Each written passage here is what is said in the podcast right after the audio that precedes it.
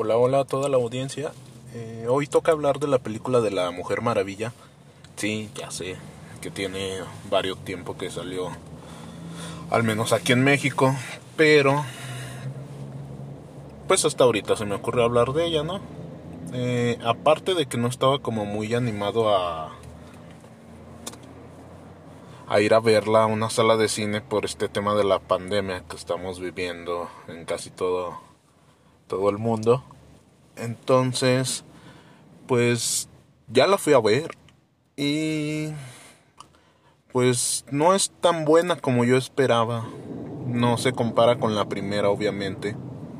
Creo que creo que es algo que siempre tienen que que superar las películas.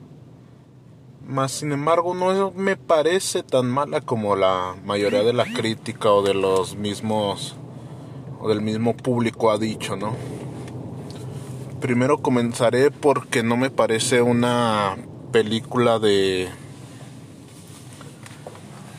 de acción como tal, me parece más una una película de drama con ciertos tintes de, de acción los necesarios como para levantar el la acción en ciertos momentos y también no me gusta mucho la parte en la que en la que tratan como de de arreglar todo con palabras.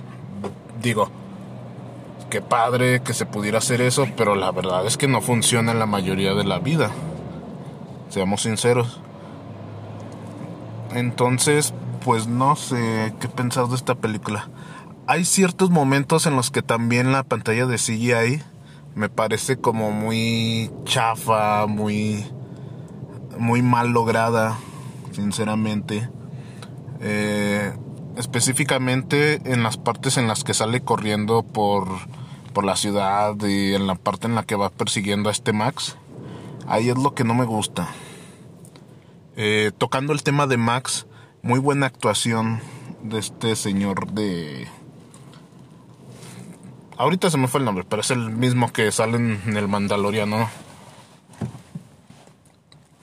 Muy buena. Eh,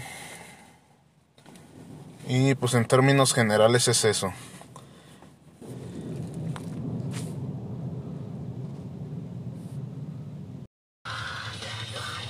Otro punto que yo considero muy malo de la película es cuando la Mujer Maravilla le ordenó a Max que se detenga, solamente así con palabras, cuando ya está tirada ahí en el piso, cuando no puede, según esto, hacer nada, ¿no? O sea, le puso una reverenda madriza chita en, en escenas anteriores y todavía seguía de pie y todo, pero ahí solamente la aventó a la pared Max y ya, no pudo hacer nada.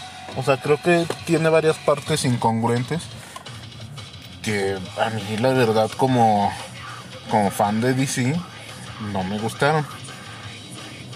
Más sin embargo, sigo insistiendo, no es tan mala como, como la mayoría de las personas opinan. Pero en fin, eh, las últimas noticias que he sabido de, de La Mujer Maravilla es que, por ejemplo, esta película tuvo total libertad Patty Jenkins, que es la directora, eh, y en comparación con la anterior, que fue la primera película de la Mujer Maravilla, ahí sí tuvo algo de, de opinión o algo que ver Zack Snyder.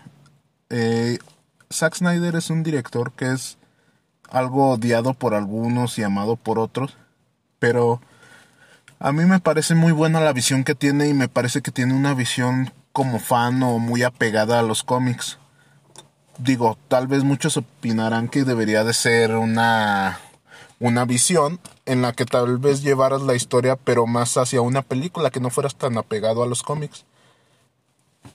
Pero pues siento yo que ahí fue como la diferencia en el éxito de la primera o las malas críticas que ha tenido esta película en las que Zack Snyder opinó en la primera eh, hasta donde tengo entendido también él él le escribió una parte del libreto. Entonces, pues, no sé, no sé qué pensar ya. Pero pues ahí les dejo mi opinión. Eh, díganme ustedes si están de acuerdo conmigo o no. Y sigan escuchando mi podcast. Estaré subiendo semanalmente. Trataré de hacerlo más seguido esto. Ya que como les comento, pues realmente tengo tiempo casi que diario. Y casi todo el día me la paso en la calle. Entonces quiero aprovechar este tiempo para grabar estos podcasts y dar mi opinión o, o comentar sobre ya sea películas o sobre música o sobre algunas experiencias personales que quiero eh, expresar aquí en este podcast. Entonces, eh, muchas gracias por haberme escuchado y espero y nos sigamos escuchando más adelante.